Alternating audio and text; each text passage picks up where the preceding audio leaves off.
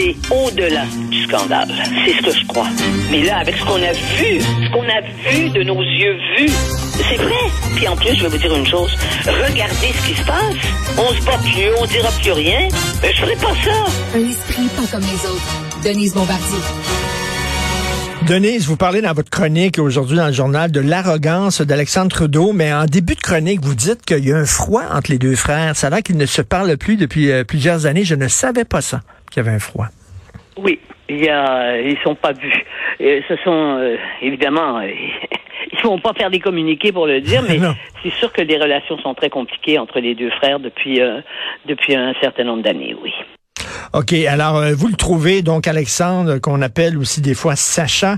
Euh, d'ailleurs, c'est mêlant. On pense que Sacha, c'est un autre, mais non, c'est lui. Donc, euh, il est effectivement... c'est comme on l'appelait quand il était petit. OK. Dans la famille. Donc, Alexandre, très arrogant en disant, oh oui, mais toutes ces histoires-là, le, le, don qu'on a reçu à la Fondation Trudeau, qui proviendrait de quelqu'un qui est près du régime chinois, c'est des inventions des journalistes, ça.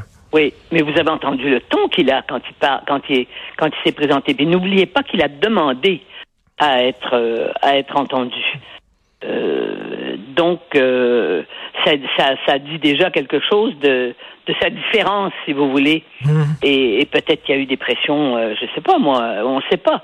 Vous savez, les histoires de famille, les, les conflits entre les entre les entre les, la fratrie, euh, et surtout quand, quand le frère est premier ministre, ça complique évidemment la vie de ceux des autres. Bon, euh, il y a le fils qui a été euh, qui s'est tué en, ski, mais donc il reste ce garçon qui est qui est un garçon, oui, très arrogant et, et très très suffisant aussi. Mais, mais, mais très, très aveuglé aussi. Vous dites, euh, vous citez Denise, une, autre, une entrevue qu'il a donnée, Alexandre Trudeau, au Devoir en 2016. Je ne connaissais pas cette entrevue-là. Merci d'avoir attiré mon attention là-dessus.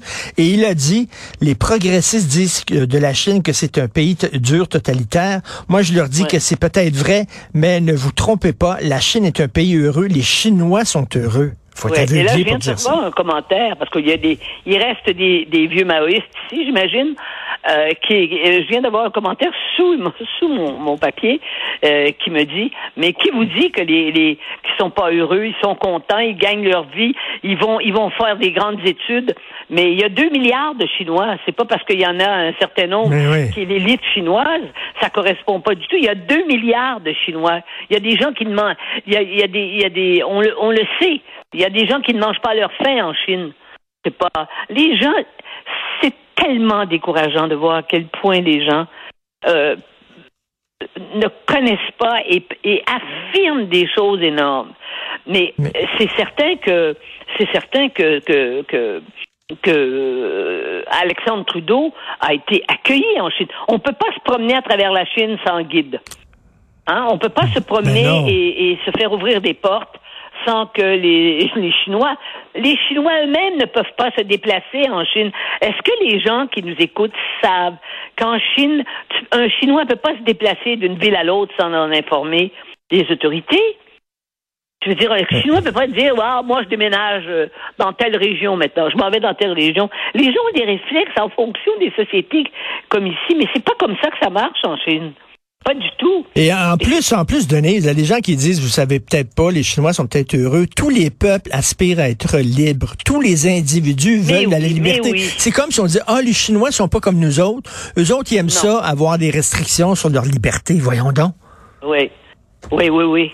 Et ceux qui sont ici et qui vivent ici, euh, c'est très rare qu'ils vont vous parler de la Chine d'ailleurs. Mm. Il y a, quelques-uns, mais vous avez marqué, mais on sait pourquoi.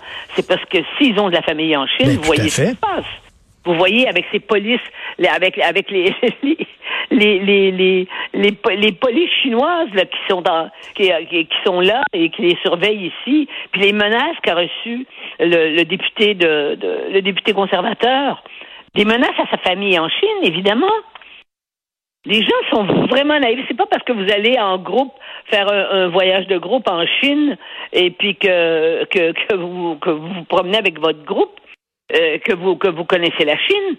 Justement, c'est une c'est une bonne façon de ne pas la connaître non plus. Donc, quelqu'un en Chine qui est capable de se promener un peu partout, eh ben c'est quelqu'un qui a été reconnu, invité, et c'est un c'est un ami de la Chine, c'est clair. C'est comme ça que ça se passe. On appelle ça des villages Potemkin, hein, Denise, vous le savez, là. Euh, ça, c'est des villages, hein, on prend les étrangers puis on les amène dans des villages qui sont quasiment des, des, décors de cinéma, en leur disant, regardez comment les gens sont, sont heureux, mais c'est presque des figurants qui sont payés par le régime, donc qui vont dire ce que le régime veut bien qu'ils disent. Et là, les gens sortent de là en disant, j'ai vu la Chine. Mais tu rien vu de la Chine? Oui, oui. Et puis ça dépend des périodes aussi. Hein, mais là, maintenant, sous la sous la direction, vous savez, on le sait, que le président Xi a, euh, c'est celui qui a le plus de pouvoir en Chine. Plus de pouvoir, je vous l'ai déjà dit une fois, hein, on en a parlé. Plus de pouvoir que Mao dans, dans la structure. Mmh. Alors, et c'est pour ça, c'est pour ça qu'il y a de l'efficacité en Chine aussi. Hein? Les gens viennent pas comme, comme dans nos pays. Hein? Ils s'en vont pas sur, les réseaux sociaux et où euh, ils descendent pas dans la rue. Euh, à moins de prendre le risque de, de, de, se faire mettre en prison, descendent pas dans la rue pour venir dénoncer des, des, mesures du gouvernement. Vous verrez ça très, très rarement. Ça se fait, mais c'est très, très rare, et puis ils en paient le prix. Donc, euh, euh la liberté, moi, je me suis promené en Chine, je suis allé en Chine à quelques reprises, dont une fois en tournée avec Céline Dion. Alors là, là, j'étais pas, j'étais pas comme journaliste politique. Bon, c'est sûr qu'on s'est promené dans les rues, mais enfin, on va pas loin parce que d'abord parce qu'on parle pas la langue, et puis et puis deuxièmement parce que euh, on peut pas euh, circuler et on n'adresse pas là quand on parle à des Chinois, on leur parle pas de la situation en Chine. enfin, on n'est pas fou. On va pas les mettre dans une situation pour euh, de pour pour pour euh, pour les pour pour leur créer des problèmes. Mais donc donc c'est un grand naïf là. Alexandre Trudeau. Euh, on pouvait, dans les années 60, peut-être ne pas être au courant de ce qui se passait en Chine. À la limite, on pourrait. Bon, mais aujourd'hui, il n'y a aucune excuse. Je sais pas si j'utiliserais le mot naïveté. Justement, j'ai vu que dans, dans le titre du, de, dans le journal, ils avaient dit la, naïveté de, de Trudeau. Mhm. Mais, mais c'est ce même, c'est ce même garçon, Alexandre Trudeau, qui a dit de l'Iran, des ayatollahs, que euh, c'était le, le, le, dernier rempart contre le contre la contre les Améri contre la contre l'hégémonie américaine. L'hégémonie américaine. Mais voyons donc. Faut vraiment. Euh, euh, c'est pour ça que je pense que Mais... c'est pas. Euh, moi, j'appelle pas ça de la naïveté. Mais les Trudeau en général, les Trudeau en général ont eu une certaine complaisance envers des régimes dictatoriaux. Oui, parce que Trudeau était, moi j'ai connu Trudeau. Alors, voulez-vous que je vous parle de Trudeau? Le père Trudeau le père, hein, est allé en Chine avec Jacques Hébert. Ils se sont promenés en Chine, deux innocents en Chine. Mhm. Mais il était fasciné, mais fasciné comme tous les gens qui, qui débarquent dans ces grandes civilisations. On est fasciné quand on, quand on arrive en Inde aussi. Ben c'est dur, mais c'est, mais, et puis en Chine aussi. On le sait, la Chine, la Chine, c'est l'empire du milieu. Alors, ça dit tout. Ils ont jamais été occupés par personne.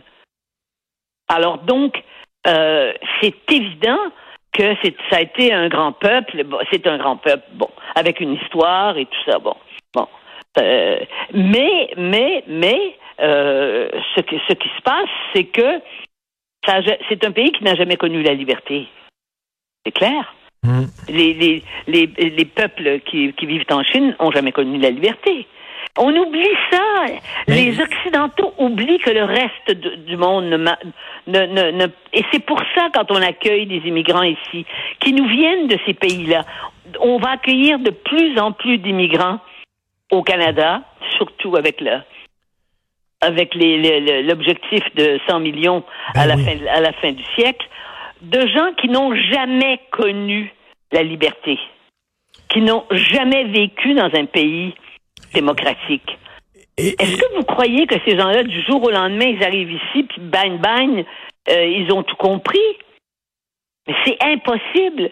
C'est pour ça que c'est que quand on parle qu'il faut intégrer les immigrants, hein, il faut leur expliquer ce qu'est le pays. Mais ils n'ont pas le temps parce que là, maintenant, on a besoin de main-d'œuvre. Ben, ce qui m'amène, ce qui m'amène, Denise, mais ce qui m'amène un autre sujet, là, mais euh, euh, la petite fille de deux ans là, qui aurait subi une excision. Ah, on, appelle, on, appelle la DPJ. Non, écoutez, Denise, on appelle la DPJ. La DPJ dit Ah, mais c'est délicat. C'est trop, sensible. Qu'est-ce qui est sensible là-dedans? Voyons. Moi, j'ai connu une Africaine à Paris, dans le milieu diplomatique, dans un des pays africains pour Noël, elle envoyait ses deux filles. Elle faisait ça. Elle envoyait ses deux filles. Elles étaient alors rendues à 8 et, 8 et 9 ans. Euh, c'est plus vieux, ça. Hein? C'est pas un bébé de 2 ans, là. 8 et 9 ans. Elle les envoyait dans son village, dans, dans, sa, dans, sa, dans son pays. Et les petites filles ont été euh, excisées par la grand-mère et les femmes, les, femmes, les vieilles femmes du village. Elles sont revenues exciser les deux petits. Ben c'est ça. Et s'ils font pas ici, ils s'en vont en voyage. une femme moderne qui avait un doctorat de la Sorbonne. Ben, hein? Elle n'a pas pensé, elle le savait que ça se faisait eh bien, les deux petites l'ont été. Mais ils font, ils font rappeler, il faut rappeler que ici, euh, on est au Québec, on est au Canada, ça ne se fait pas, puis il n'y a rien de sensible, puis il n'y a rien de délicat à dire ça. À un moment donné, on est complètement stupide. Merci, Denise. Bon week-end. Je sais ce que vous allez faire ce week-end. Jim va vous faire regarder le couronnement de Charles. Vous avez regardé ça? mais déjà, là, il a commencé, oui. il fait tout et tous les potins, lui. Il aime, il aime ce qui est croustillant, en plus. on, s'en parlera, on s'en parlera lundi, euh, Denise. Merci beaucoup. Oui, il n'a pas l'air d'un patineur, mais c'en est un aussi. OK, au revoir. Bon week-end, au revoir.